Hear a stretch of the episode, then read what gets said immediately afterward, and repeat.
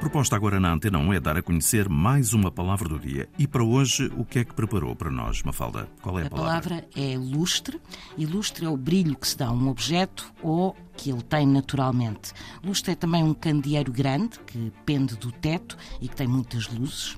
E, no sentido figurado, usa-se a palavra lustre para designar glória, honra, mas também brilhantismo. Mas a palavra lustro remete para um período de cinco anos. E porquê? Porque o censo na antiga Roma devia realizar-se de cinco em cinco anos. E quando acabava o censo, fazia-se uma cerimónia de purificação em que se pedia aos deuses a bênção para os dados recolhidos e, sobretudo, contra as possíveis catástrofes. E este ritual tinha o nome de lustrum, e daí o lustro atual ser um período de cinco em cinco anos, a data na qual se realizava essa cerimónia de bendição.